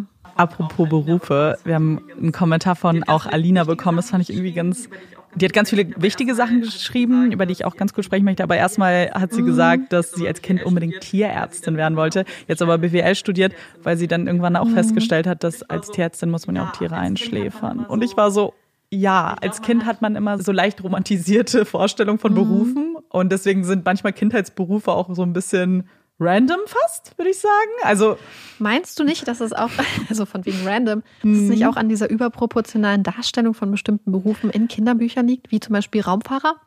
Ich Aber meine, gemessen, gemessen an der Menge an tatsächlichen Raumfahrern und Raumfahrerinnen oder Kosmonauten oder wie die heißen, sind das ja Astronauten. Äh, ich glaube, alles ist richtig. Oder? Ich glaube, es kommt darauf an, wo du bist. So. Taikonaut ist, glaube ich, zum Beispiel japanisch. Mm. Ähm, dann Weißt du, was ich meine? Dann äh, werden die auch vielleicht überproportional dargestellt und geben Kindern einfach ein komplett falsches Gefühl davon, was möglich ist. Aber ich habe das Gefühl, weil ja, ich glaube, es gibt eben ganz viele Kinder, die eben das aus so Büchern mitnehmen. Aber zum Beispiel meine Schwester wollte Friseurin oder mhm. Kassiererin werden. Ja, voll cool. Das war ihr großer Traum. Sie hat auch als Kind so eine Kasse mal bekommen, wo du so Piep machen musstest. Oh, voll so. geil. Ja. Und dann waren wir jetzt irgendwie ein bisschen enttäuscht, dass sie jetzt stattdessen Jura studiert. Ähm, sie ist weggekommen von ihren Träumen. Was war dein Beruf, weißt du es? Du weißt es. Wir haben ja schon mal drüber geredet. Ja, in, einem anderen Podcast. Ich habe schon sehr, sehr früh mir überlegt, dass ich gerne Autorin sein möchte. Mm. Aber ich weiß, dass ich damals, glaube ich, auch aufgeschrieben habe, Designerin, Autorin. Ich glaube, ich habe irgendwann auch Anwältin aufgeschrieben. Wow. Journalistin, das ist alles. Mein Freund sagt immer, ich bin immer ziemlich dicht bei vielen Sachen an meine Träume reingekommen. Ja, aber guck mal. Ist richtig gut. Ja. Du hast sie nicht aufgegeben, du hast sie nicht, nee. nicht verloren, deinen Traum. Ich habe nur bei einigen Sachen noch so ein bisschen ja. nachadjusted, ja. was dann tatsächlich den echten Beruf dann anging. Aber, ja, weil man ja nicht so richtig eine Vorstellung hatte, was das eigentlich überhaupt alles bedeutet. Mhm. Bei mir war es zum Beispiel immer in Freundschaftsbücher, da wird man ja oft gefragt, so, wenn ich groß bin, werde ich und was ist so dein Traumberuf? Ich habe immer das Gleiche geschrieben. Es war immer Sängerin, Model, Schauspielerin weil ich dachte, das ist auch ein Beruf. Also es war mhm. für mich eine Berufsbezeichnung. Ich dachte, man muss das alles machen. Und ich wollte gern singen. Deswegen dachte ich, klar, Sängerin, Model, Schauspielerin. Schauspielerin auch. Das fand ich auch lange, lange, lange gut. Model nicht. Das war nie was, was ich gut fand. Mhm. Und trotzdem steht es in jedem Freudebuch, was, glaube ich, Leute von mir haben. Oh, süß. Das ist auch so eine Sache, die mich wirklich richtig interessiert. Das haben wir ja auch in der aktuellen Folge äh, von ähm, Puppies in Crime am Anfang gefragt vom Fall, was man sich als Kind gewünscht hat zu sein und äh, ob das dann tatsächlich so geworden ist und warum man das irgendwie werden wollte. Ich hatte ja schon vorhin gesagt, was ich meinem jüngeren Ich sagen würde, das mit den Noten und mhm. dass es nicht die Welt ist. Hast du was, was du deinem jüngeren Ich gern mitgeben würdest? Also ich weiß gar nicht, ob es sowas ist, was ich mir raten würde, weil ich glaube, es ist eine Sache, die man Leuten immer nicht raten kann. Ich würde natürlich ja, am liebsten klar. hingehen und allen Kindern und Jugendlichen sagen, euer äußerer Wert definiert nicht, euer Aussehen definiert euch als Mensch nicht. Und euer Aussehen sollte nicht wichtiger sein als die ganzen Sachen, die euch als Mensch ausmachen. Aber das ist halt so eine Sache, die man sich tausendmal anhören kann und die trotzdem so schwer zu verstehen irgendwie ist. Aber ich würde mir wünschen, dass irgendwie mein Teenager-Ich nicht sich schon nicht so viel Wert darauf gelegt hätte oder nicht so vertraut hätte in das, was ihr irgendwie in Zeitungen und Magazinen gezeigt wurden. Ja. Dass man schon in der Grundschule Sugar gelesen hat und dann waren da Übungen für einen knackigen Po dabei. Ja. Oder wie man sich anziehen soll, damit Jungs einen cute finden. Oder wie man sich verhält. Oder dass ich mit mit 15 wahrscheinlich schon gedacht habe, oh mein Gott, ich habe Zellulite, ich muss Antizellulite Bodylotion benutzen. Oder dass ich gedacht habe, ähm, auch gerade, weil ich halt Amanda weiß, also ich habe super viele böse Kommentare bekommen zu meinem Aussehen, weil ich halt zum Beispiel zu dünn war, dies und das. Und dass ich halt da mir einfach nicht einreden lasse von, von anderen Leuten, dass man irgendwie hässlich ist oder dass das irgendwie dann auch wichtig ist. Ja. Weil in unserer Gesellschaft wird so viel Wert auf Aussehen gelegt. Dabei würden wir alle davon profitieren. Aussehen und so Sachen wie Schönheit oder so eine wahrgenommene Schönheit, was ja auch ganz viel mit so einer gesellschaftlichen Prägung zu tun hat, was man wirklich als schön empfindet, dass man das irgendwie nach hinten schieben würde? Ja, eben, genau, dass es gar nicht überhaupt eine Rolle spielt, ja. weil ich glaube, der, der eigentlich der gute Umgang ist, damit zu nehmen, was es ist, weil ja. am Ende hast du nur dein Aussehen, du hast nur diesen einen Körper ja. und es und er muss auch nicht mehr sein als ein Körper, der schon sehr sehr viel tut für dich. Und mehr ist es eigentlich auch nicht. Und ich glaube, das hätte ich einfach so gerne gewusst. So. Und zwar ja. nicht nur, dass mir das jetzt eine Person sagt, weil mir haben das ja Leute gesagt. Aber ich habe es halt nicht geglaubt. Das ist es halt, ja. Und ich wünschte, man könnte quasi zu Jugendlichen gehen. Aber ich glaube, dass wir als Gesellschaft da eine Verantwortung haben. Nämlich zum mhm. Beispiel, indem wir unser Aussehen nicht vor Kindern runtermachen. Mhm. Indem wir mhm. uns selbst nicht runtermachen vor unseren Kindern. Und ich habe da richtig, richtig Glück gehabt, weil meine Mutter halt da ein richtig gutes Vorbild immer ist aber indem du auch niemand anderen bewertest vor Kindern. Weil du sagst jetzt vielleicht zum Beispiel zu Donald Trump, oh mein Gott, Donald Trump hat jetzt so kleine Hände. Ja. Und du möchtest damit zum Beispiel Donald Trump beleidigen. Aber jedes kleine Kind, was neben dir sitzt, hört das und denkt so, oh mein Gott, meine Hände können ein Problemteil an meinem Körper sein. Ja. Oder du sagst, boah, ja krass, hier, die Person hat ja auch Punkt X und Y. Ja. Und genau das, was du sagst, ist, dass wir dass man tatsächlich aktiv dagegen arbeiten muss, mhm. weil, und das hatte nämlich Alina auch geschrieben, das fand ich so wichtig, weil diese kleinen Kommentare, die mhm. unsere Eltern oder wer auch immer unsere, die Menschen in unserem mhm. Leben nicht böse meinen, ganz sicher mhm. nicht, die das nicht anders kennen, weil sie selber ja auch so mhm. groß geworden sind mit diesen Kommentaren. Die tun was. Und zwar, sie mhm. hat als Beispiel zum Beispiel genommen, dass ihr gesagt wurde, warum kein Kleid? Du bist doch kein mhm. Junge. Oder sicher, dass du das letzte Stück Kuchen noch essen oh, willst. So und ich und wir wissen alle, dass keiner da böse ist und böse mhm. Absichten damit hat. Aber es tut etwas. Es mhm. tut, es bringt einen ungesunden Umgang mit deinem Körper, mit Essen mhm. und das wird dich nachhaltig, wenn du es immer ja. wieder hörst, hast du nachhaltig Probleme damit. Und wir wissen, mhm. dass das so ist. Wir sehen das in unserer Generation, in den Generationen davor, danach. Wir sehen es. Und es geht so früh los. Also ich habe ja schon äh, sehr viele Bücher tatsächlich gelesen zu so Schönheitsstandards und so in der Gesellschaft und was es mit Menschen macht. Und es gibt so viele Kinder. Und deswegen, man würde jetzt zum Beispiel sagen, naja, das ist ja vielleicht eher so ein Jugendthema. Nein, das ist ein Kindheitsthema. Ja. Weil Kinder ganz, ganz früh mitnehmen solche Sachen. Kinder äh, merken ganz früh, wie man über Sachen redet, wie die Gesellschaft über Sachen redet. Und alles, was wir über andere Menschen sagen, im Beisein von Kindern, prägt diese Kinder. Ja. Und ich glaube auch nicht, dass zum Beispiel das Gegenteil dann wäre, zu sagen, den Kindern mal sagen, boah, du bist so schön, du bist so genau. schön, weil das auch den Wert oder den Fokus auf das Aussehen des Kindes legt. Ich habe neulich ein Buch gelesen, wo ich immer noch den zweiten Teil lesen möchte und das dann hoffentlich empfehle, wo ich so beeindruckt war. Dieses Buch hatte ich irgendwie das Gefühl, wäre eigentlich so ein perfektes Beispiel dafür, wie man mit dem Thema Body in einem Buch umgeht. Es war ein Fantasy-Buch und ich weiß nicht, wer sich viel in dem Genre aufhält, weiß, dass die Menschen dort immer als unglaublich schön beschrieben werden, ja. also meistens. Dass die Menschen immer total schön sind und wenn sie Narben haben, dann aber auch nur ästhetische Narben. Wenn sie sind immer übernatürlich schön und wenn jemand mal so einen kleinen Flaw hat, dann aber auch nur so ein Mini, was die Person eigentlich viel schöner macht und so. Und dann habe ich dieses Buch von ihm gelesen und er kommentiert nicht, wie die Menschen aussehen, sondern die Frau, also die, ähm, die Protagonistin wird zum Beispiel einfach als groß und stark beschrieben. Mhm. Und das habe ich noch nie so gehabt, ohne dass sie dann auch noch mit äh, fließendem Haar oder so beschrieben wurde. Und als Frau, also ich bin ja sehr, sehr groß zum Beispiel und habe mich immer einfach zum Beispiel im Vergleich zu den ganzen kleinen Mädchen, mit denen ich immer befreundet war, einfach wie ein Riese gefühlt, so, ja. weil die alle immer so ganz klein und zierlich waren. Und man fühlt sich dann ja einfach immer, man möchte halt nicht so die einzelne außenstehende Person in der Gruppe sein. Man möchte ja am liebsten genauso sein wie alle anderen. Und dass er einfach eine Frau als groß und stark einfach nur so beschrieben hat, da war ich so die ganze Zeit war ich so, oh, wie krass ist das? Weil ich so entspannt war, als ich dieses Buch gelesen habe. Ja. Und ich glaube, das ist es halt, dass man gerade im Vergleich zu Körper und Schönheit wäre es einfach fair als Gesellschaft, diese super krasse Last nicht schon auf Kinder zu legen. Ja, absolut. Als letzte Frage haben wir euch gestellt, aber auch uns selber, wie man sich so ein bisschen Kindheit im Alltag bewahrt. Weil ich glaube, gerade als erwachsene Person, die an ihre Kindheit zurückdenkt, wir haben ja über die Gefühle auch gesprochen, so dieses mhm. Leichtigkeit und dann wird man jetzt im Alltag von vielleicht Verantwortung eingeholt und von einem Job und Studium und was es nicht alles gibt, was einen stressen könnte.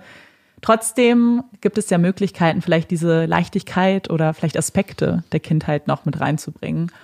Und da habt ihr uns ganz viele tolle Sachen geschrieben, die ich auch sehr, sehr cool fand.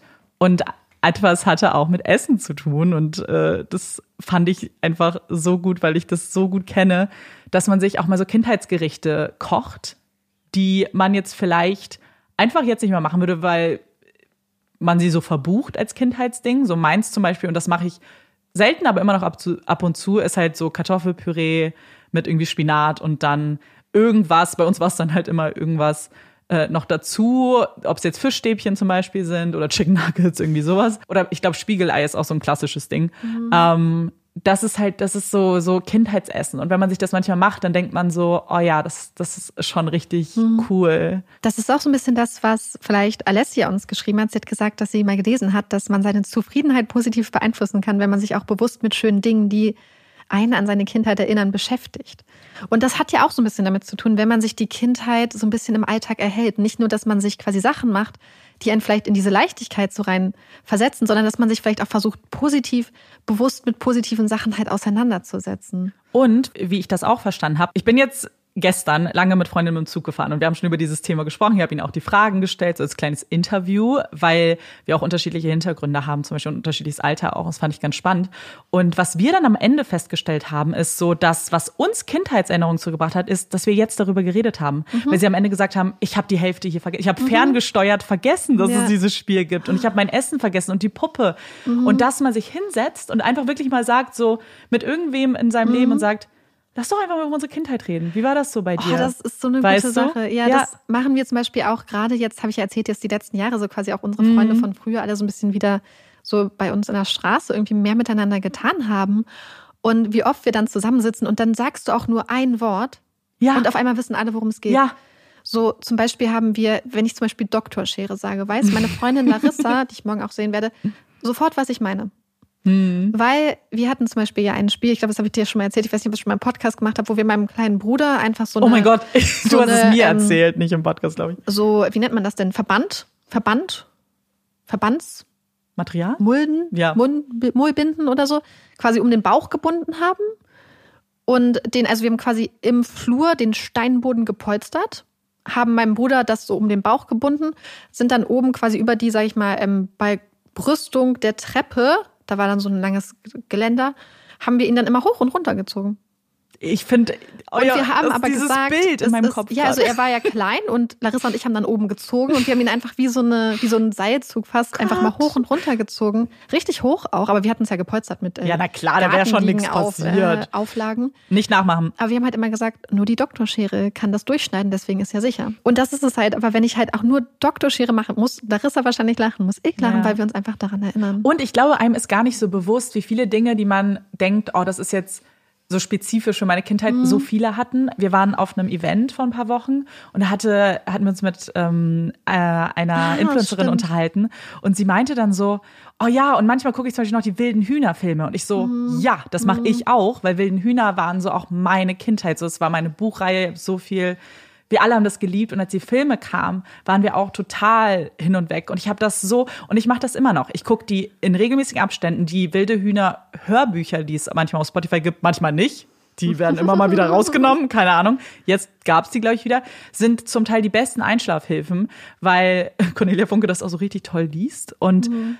Und ich glaube, dass da zum Beispiel ein Ritual wäre, dass selbst wenn man Sachen liest, die man von nicht nichts von damals liest, aber sich mhm. zum Beispiel so Kinderbücher. Also ja. ich habe zum Beispiel eine Zeit lang so auch gerade so um Halloween so Kinderbücher für Alter so acht bis zwölf gerne gelesen. Mhm, weil das irgendwie so eine ganz andere Art von heile Welt gibt und einen total krass irgendwie zurückversetzt. Und das finde ich total schön, auch so als Ritual, einfach solche Bücher irgendwie zu lesen. Weil, und ich glaube, was, was auch total cool ist, ist einfach sich so einen Kindertag zu gönnen, in dem man vielleicht auch einfach wirklich mal so gar nichts macht. Ich glaube, das ist richtig schwer. Keine Mhm. Verantwortung und sich einfach zum Beispiel einfach mal einen ganzen Tag ins Bett kuschelt und Ja. liest so richtig und es sich dabei so richtig kindlich gut gehen lässt irgendwie. Ja, voll. Ich glaube, was auch super wichtig ist, und das haben uns ganz, ganz viele geschrieben, ist eben nicht mehr zu unterscheiden zwischen das ist für Kinder und das ist für Erwachsene und ich bin jetzt erwachsen, deswegen darf ich diese Dinge nicht machen. Weil ich glaube, dass das einfach so ein Denken ist, was ich auch Künstlich kenne. geschaffen auch, ne? Genau, künstlich erschaffen, aber wirklich verinnerlicht auch. Weil ich weiß auch so dieses, äh, zum Beispiel irgendwie Gaming an sich hat ja oft so, das ist doch Kinderkram. Oder ähm, eben zum Beispiel, oder animierte Serien oder so weiter. Das hat eben diesen, das schwingt manchmal mit, das auch. Das sind aber jetzt, weißt du, das ist ja aber nicht so jetzt reif, also kein Mehrwert. Ja, nicht alles, was ich mache, muss auch einen Mehrwert haben. Aber es hat ja einen Mehrwert, wenn es dich glücklich macht. Und wenn es mich entertaint, wenn es einfach Das ist ein äh, mehr muss es nicht sein. Und, und eben dieser, dass es diese künstliche Mhm. Unterscheidung nicht mehr gibt, ah, das ist jetzt aber für Kinder. So, ich liebe manche so Brettspiele, darüber haben wir auch geredet, so, wisst ihr noch, das verrückte Labyrinth oder so Plitsch, Platsch, Pinguin. Das sind Spiele, die könnte ich, wenn man mir die jetzt Mhm. hinstellen würde, ich würde die genauso spielen. Das haben uns ganz, ganz viele auch geschrieben mit Hörspielen, Hörspiele zum Einschlafen hören, das mache ich auch immer noch. Und ich weiß, dass das aber zum Beispiel ein Thema war, was ich auch lange abge also so dachte, oh, das ist aber kindisch, ich traue mich nicht, das Leuten zu sagen, dass ich das mache. Und dann kam es halt in Gesprächen so, als ich in Kanada, weiß ich noch, mit 19, habe ich nichts gesagt und meinte irgendwann eine Freundin so, hörst du eigentlich auch die drei Fragezeichen? Und ab dem Moment waren wir alle, oh mein Gott, ja, ich auch. Und dann haben wir die alle zusammengehört zum Einschlafen, wenn wir beieinander übernachtet haben. Na, schön. Ich glaube, das machen sowieso. Ich kenne also ganz, ganz, ganz, ganz viele Leute, die das halt machen zum Einschlafen. Mhm. Aber ich finde auch sowieso, ich finde manchmal ist es total cool. Also ich kann ja äh, kurz von meinem Freund erzählen, der ähm, zockt halt viel. Ja. Mit Freunden halt. Die haben dann quasi so eine kleine Gruppe, äh, so ein kleines Team und die zocken einfach total viel. Und ich finde das so schön, weil ich das einfach, es ist wie früher, dass wenn dann einer anruft und dann äh, rufen sie sich zusammen und zocken einfach. Und ich sehe einfach, wie glücklich ihn das macht. Ja. Und ich finde das so schön. Und ich finde, dass er da jetzt irgendwie so ein Spiel zockt, was weiß ich, 20, 25 Jahre alt ist irgendwie, Ja. ist mega cool. Und mich macht das total glücklich, das zu sehen, weil ich einfach sehe, wie glücklich es ihn macht.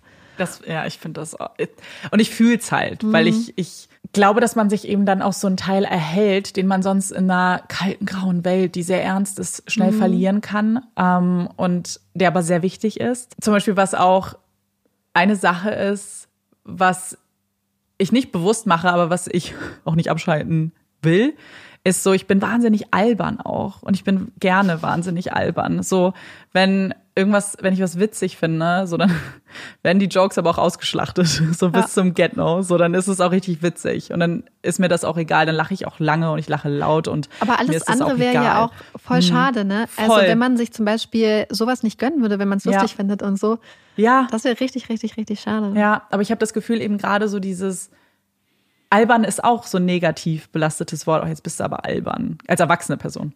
Hm, Aber ich frage mich immer, aus welchem Hintergrund dieses Wort dann geäußert wird, negativ im Kontext mit Leuten, die Spaß haben. Ja.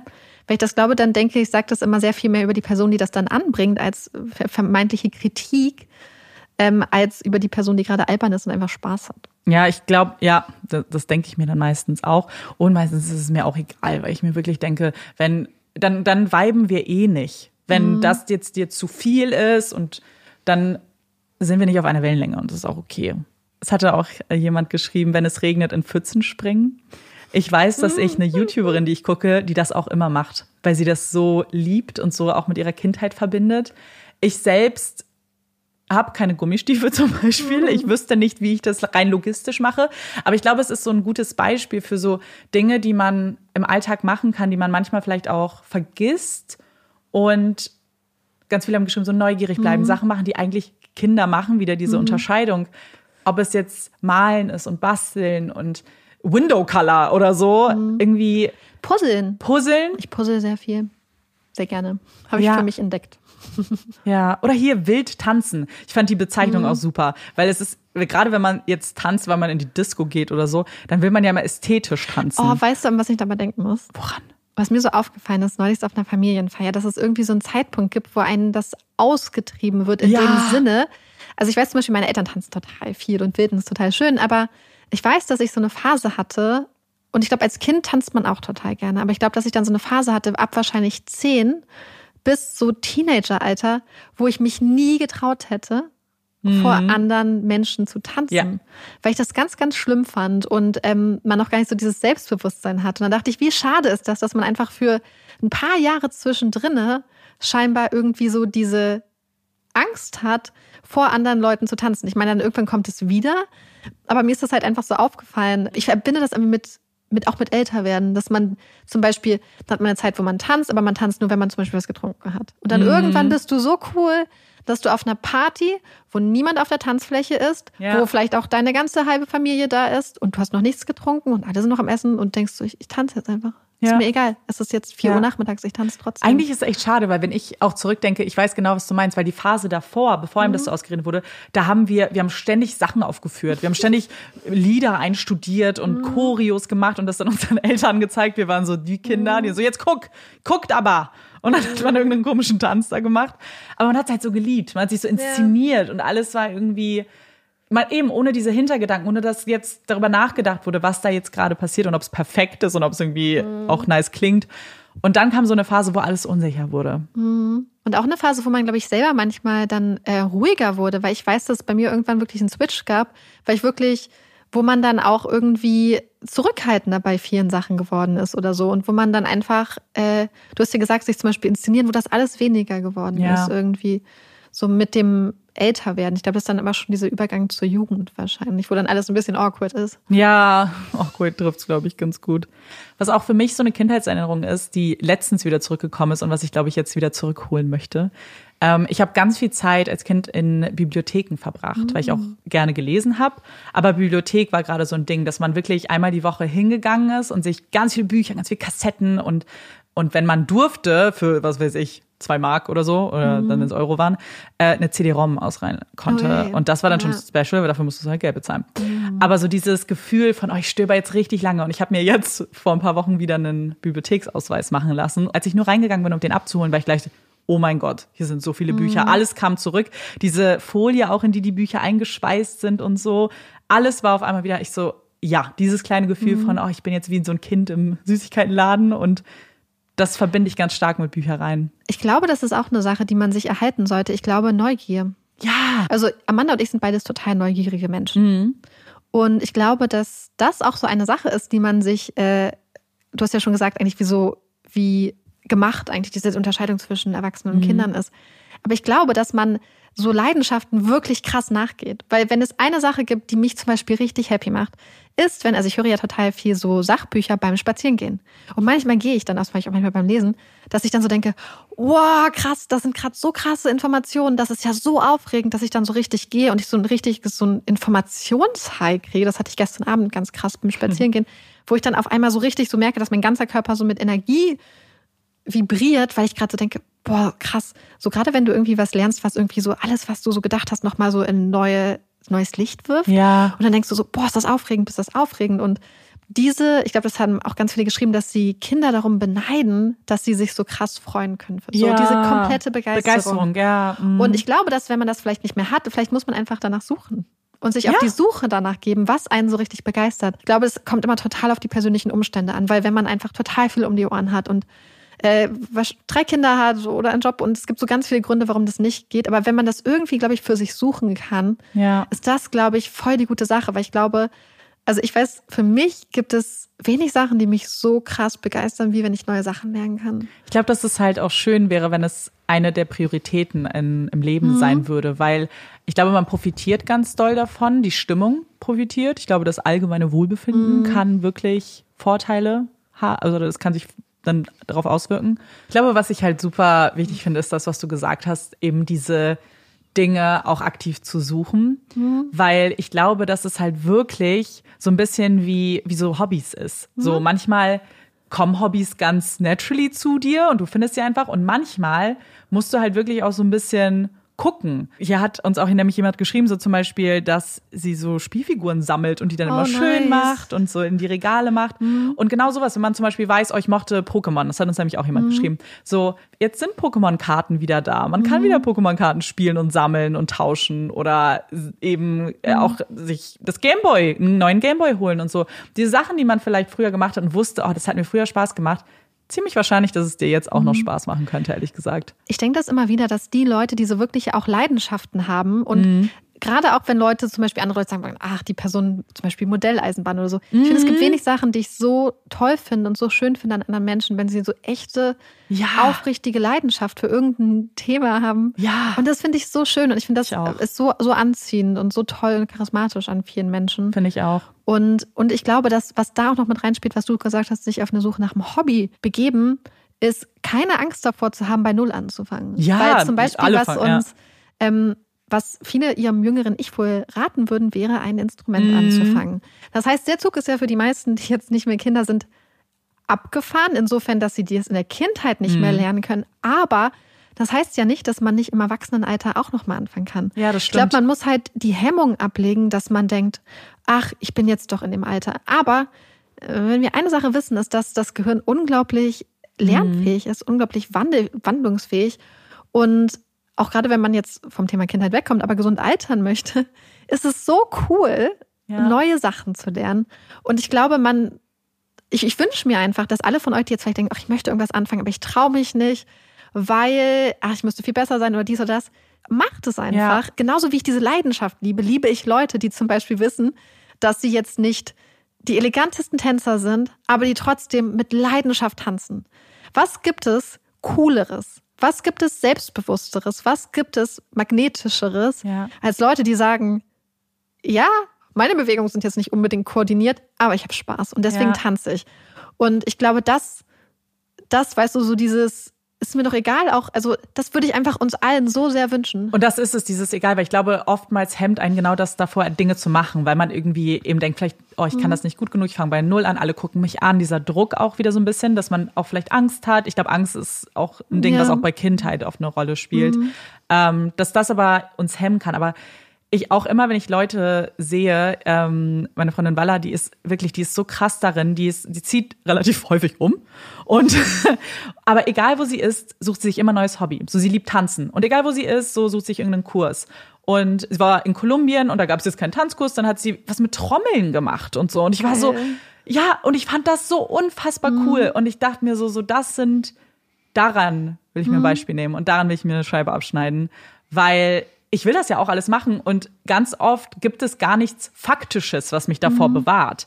So offensichtlich gibt es bei gewissen Themen, kann es eine Geldfrage sein, eine Zeitfrage, mhm. aber es gibt ganz viele Sachen, bei denen es gar keinen Grund eigentlich ja. gibt, außer so eine innere Hemmung und Angst. Und die zu überwinden, der Preis ist aber riesengroß, den du erhältst. Also der, mhm. das ist der Pokal, ja. der dann da wartet. Ich muss auch zum Beispiel an Yoga denken. So, mhm. da hätte ich auch immer so krasse Hemmungen, aber ich mache das halt einfach zu Hause und es macht mhm. mich richtig glücklich. Ja. Äh, Wäre wahrscheinlich auch total eigentlich der coole, äh, das, der coole Abschluss einfach, mhm. das irgendwie sich zu überlegen, weil ich ich überlege gerade, was, vielleicht werde ich mir auch irgendwas nächste Woche einfach nochmal so ein richtiges ja. Ritual machen. Wobei ich glaube tatsächlich, dass ich mich morgen mit zwei meiner äh, ältesten Freundinnen, die ich jetzt schon seit viel. über 30 Jahren kenne, ja. treffe und das Baby da einen kennenlerne. Ähm, ich glaube, das ist eigentlich auch so eine perfekte Sache ja. für Rituale aus der Kindheit. Da müsst ihr auch Kindheit auspacken, Kindheitsstories, weil echt, wir. da wird dann, dann viel gelacht und. Was die kleinen Geschwister alles aushalten mussten. Ja, und, und woran so. man sich vielleicht selbst nicht erinnert, aber dann mhm. die andere Person. Und mhm. dann kommt das, finde ich, das liebe ich auch, weil man dann, oh mein mhm. Gott, das mhm. stimmt, das haben wir gemacht. Und das finde ich sehr, sehr cool. Wir hätten auf jeden Fall Lust, auch nochmal eine Kindheitsfolge zu machen, vielleicht mit anderen Themen, weil das war natürlich jetzt sehr allgemein und auch ein bisschen deep, was man aber, glaube ich, machen musste, weil natürlich mhm. das auch ein ganz wichtiger Bestandteil von Kindheit ist. Und vielleicht kann man dann auch noch mehr über Nostalgie reden, vielleicht noch mehr über Kinderbücher, Kinderserien und so weiter. Könnt uns ja gerne mal eure Meinung dalassen, ob ihr dazu noch mal, darauf noch mal Lust hättet. Und wir beenden unsere Folgen ja immer mit einem Top oder Flop der Woche. Marike, hast du was, was du besonders toll oder floppig fandest? Ich glaube, mein Top der Woche ist, oder ich weiß, mein Top der Woche jetzt war, dass ich mich am Wochenende mit einer Freundin getroffen habe, die ich schon ganz lange nicht mehr mm. gesehen habe. Und wir waren in zwei Cafés, einmal so zum Brunch und dann noch mal so ein bisschen zum Tee trinken. Und das war einfach total schön. Ja, und mich hat das auch so ein bisschen motiviert, einfach jetzt wirklich öfter auch einfach mal vielleicht irgendwie ins Café zu gehen oder so. Und das war total schön. Einfach so ein bisschen quatschen und ja. so. Und ja, und das war, glaube ich, mein Top. Ein, ein schöner Brunch, äh, morgen mit meiner Freundin. Mein Top ist eine Podcast-Folge, die ich gestern gehört habe, noch nachts, obwohl es spät war. Und zwar ist es der Podcast The Diary of a CEO with Stephen Bartlett. Ist ein Geschäftsmann und macht auch sehr lange schon Podcast. Und die Folge, die ich aber gehört habe, ist die vorletzte Folge mit Lucy Hale. Hm. Lucy Hale kenne ich aus Pretty Little Liars. Ich glaube, vielleicht viele von euch, aber auch aus ganz vielen anderen Filmen und Serien. Und ich war riesengroßer Pretty Little Liars-Fan. Und vor einer Woche, ich glaube am 22. oder 23., nicht ganz eine Woche, hat Lucy auf Instagram gepostet, dass sie jetzt seit einem Jahr trocken ist, dass sie eine, dass sie alkoholabhängig ist und hatte davor eigentlich gar nicht darüber geredet und das war eben der Podcast, der direkt danach rausgekommen ist und ich habe so kleine Snippets schon gesehen bei TikTok und wollte mir das unbedingt anhören, weil ich das ganz interessant fand, was ich schon in den Snippets gesehen habe, weil schon angedeutet wurde, dass es viel um Selbstliebe geht, um Self-Growth, wie man zu Abhängigkeiten kommt, auch über Essstörungen spricht sie auch. Und ich fand die Folge wirklich, wirklich richtig, richtig gut. Ich fand es so spannend, was sie erzählt hat. Ich fand ihre Sichtweisen super interessant. Ich fand, wie sie ihre Gefühlslage beschrieben hat, wie sie in Abhängigkeiten auch gerutscht ist in diverse. Und ich konnte total viel davon mitnehmen. Und es gab auch Themen, bei denen ich nicht zugestimmt habe, wo ich einfach eine andere Meinung hatte. Aber trotzdem hatte ich am Ende das Gefühl, das war richtig wertvoll. Deswegen ist das mein Top. Ich muss aber noch ganz kurz, was du sagst, auch, dass man bei, bei Sachen nicht zustimmt. Ich glaube, mhm. das ist so, ich finde, es wird in unserer Gesellschaft manchmal einfach vergessen, dass das total normal ist, dass man ja, ja, auch Freunde hat, wo man denkt, so, hm, das sehe ich ein bisschen anders und das ist ja auch das, das hatte uns neuest auch jemand geschrieben und das stimme ich einfach zu 100 Prozent zu. Das ist ja das, was ein interessantes Gespräch ausmacht, dass man nicht nur mit dem konfrontiert wird, was man gerade selbst schon denkt und nur ja. einfach bestätigt wird in dem, was man eh schon für sich verinnerlicht hat, sondern dass man mit neuen Ideen konfrontiert wird, dass man neue Blickwinkel kennenlernt und so und dass man vielleicht auch seine eigenen Glaubenssätze hinterfragen ja. kann. Und vielleicht kommst du ja dann zu der Meinung, ja, nee, ich, ich, ich sehe das anders, weil ich genau. gute Gründe habe. Aber es ist auch total wichtig, dass das, was man glaubt, auch hinterfragt wird. Ja. Und dass man sich damit konfrontiert und dann kann man ja auch vielleicht, und das finde ich halt so schön. Mhm. Das mag ich total. Also ich liebe es, deswegen finde ich auch Podcasts so wertvoll. Also ich höre ja super viele Gesprächspodcasts, weil ich finde, dass man immer so viel lernen kann. Und ich folge auch so vielen Leuten mit so unterschiedlichen Mindsets teilweise auch und Leute, die sich untereinander zum Beispiel auch sehr widersprechen würden. Und ich finde, dass das einfach ähm, total wichtig ist, um einfach so die Welt so aus verschiedenen Blickwinkeln mhm. äh, wahrzunehmen. Und was es für mich auch zeigt, ist eben, nur weil eine Person vielleicht bei einem gewissen Punkt nicht, man nicht der gleichen Meinung ist, dass es nicht heißt, dass man in allen anderen dann keine Übereinstimmung mhm. hat. Weißt du, dass man manchmal Leute sagt, ah, sie steht zu dem Thema so, jetzt verfolge ich nichts mehr, was die Person vielleicht bei anderen Sachen macht. Es geht halt offensichtlich, finde ich, um Meinungen bei mir. Es geht jetzt mhm. nicht darum, irgendwie Fakten zu hinterfragen oder sowas. Ich mhm. glaube, dass bei solchen Themen ähm, erstmal muss das jeder für sich selbst entscheiden, wie man Menschen irgendwie in seinem Leben hat, die, bei denen man vielleicht so große Unterschiede hat. Ich glaube, mir geht es jetzt primär um so Lebensaspekte auch und so, mhm.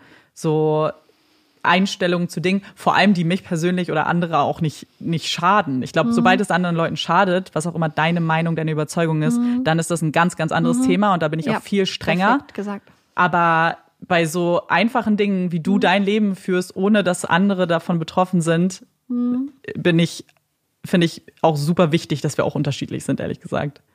So, und wir haben es ja schon angekündigt, beziehungsweise in der letzten Folge auch so gemacht. Es gibt jetzt wieder drei Themenvorschläge, die wir euch anbieten, vorschlagen, wo ihr dann einen auswählen könnt oder ein Thema, über das wir in der nächsten Folge reden. Amandas Top der Woche ist eigentlich auch die perfekte äh, Überleitung zu unserem ersten Vorschlag. Und unser erster Vorschlag ist Trinken. Alkohol, Genuss, Fragezeichen. Wie geht man dafür um? Wie geht vielleicht auch unsere Gesellschaft mit dem Thema um? Und das zweite Thema sind Lebensentwürfe. Also was sind Lebensentwürfe, die es gibt, die wir vielleicht verfolgen, die wir mitbekommen? Hm. Kinder kriegen, Haus bauen, auswandern. So was, was sind unterschiedliche Möglichkeiten, sein Leben als Erwachsene zu führen. Was beeinflusst vielleicht auch so Lebensentwürfe und was spricht ja. dafür, was spricht dagegen? Kann man vielleicht auch ganz radikal seinen Lebensentwurf ändern und so? Ja. Das finden wir auch total spannend. Und die dritte Kategorie beziehungsweise der, der dritte Vorschlag sind Peinlichkeiten. Mm. Peinliche Sachen. Warum schämen wir uns? Über was für Sachen schämen wir uns? Für was haben wir uns vielleicht früher geschämt und schämen uns jetzt gar nicht mehr? Oder ja. was war uns früher komplett egal und jetzt mittlerweile äh, machen wir das nicht mehr so? Schämen wir uns für Sachen, die wir bei anderen total okay finden und schämen sich andere über Sachen, ja. die wir komplett Und vielleicht finden. kann man dann ja ein paar peinliche Stories auspacken, ja. was einem so passiert ist, wo man sich vielleicht einen äh, hochroten Kopf bekommen hat und sich ja. ein bisschen peinlich berührt war. Und vielleicht habt ihr ja auch ein paar. Das würden wir natürlich hoffen. Die Abstimmung findet wie immer bei Instagram statt. Folgt uns also gern bei Instagram. Wir sind sehr gespannt, was ihr aussucht. Wir hoffen, dass euch diese Folge zum Thema Kindheit gefallen hat. Schreibt uns gerne auch noch immer noch eure Kindheitserinnerungen, mhm. eure typischen Nostalgieerinnerungen. Was sind Gerüche? Was sind Serien? Womit habt ihr gespielt? Das, mhm. Ich glaube, das wird uns jetzt die ganze Zeit noch zurückversetzen. Und wir hoffen, euch hat die Folge gefallen und dass ihr uns auch beim nächsten Mal zuhört. Ich bin Amanda. Ich bin Marike. Und das hier ist 2 bei Olaf. Tschüss.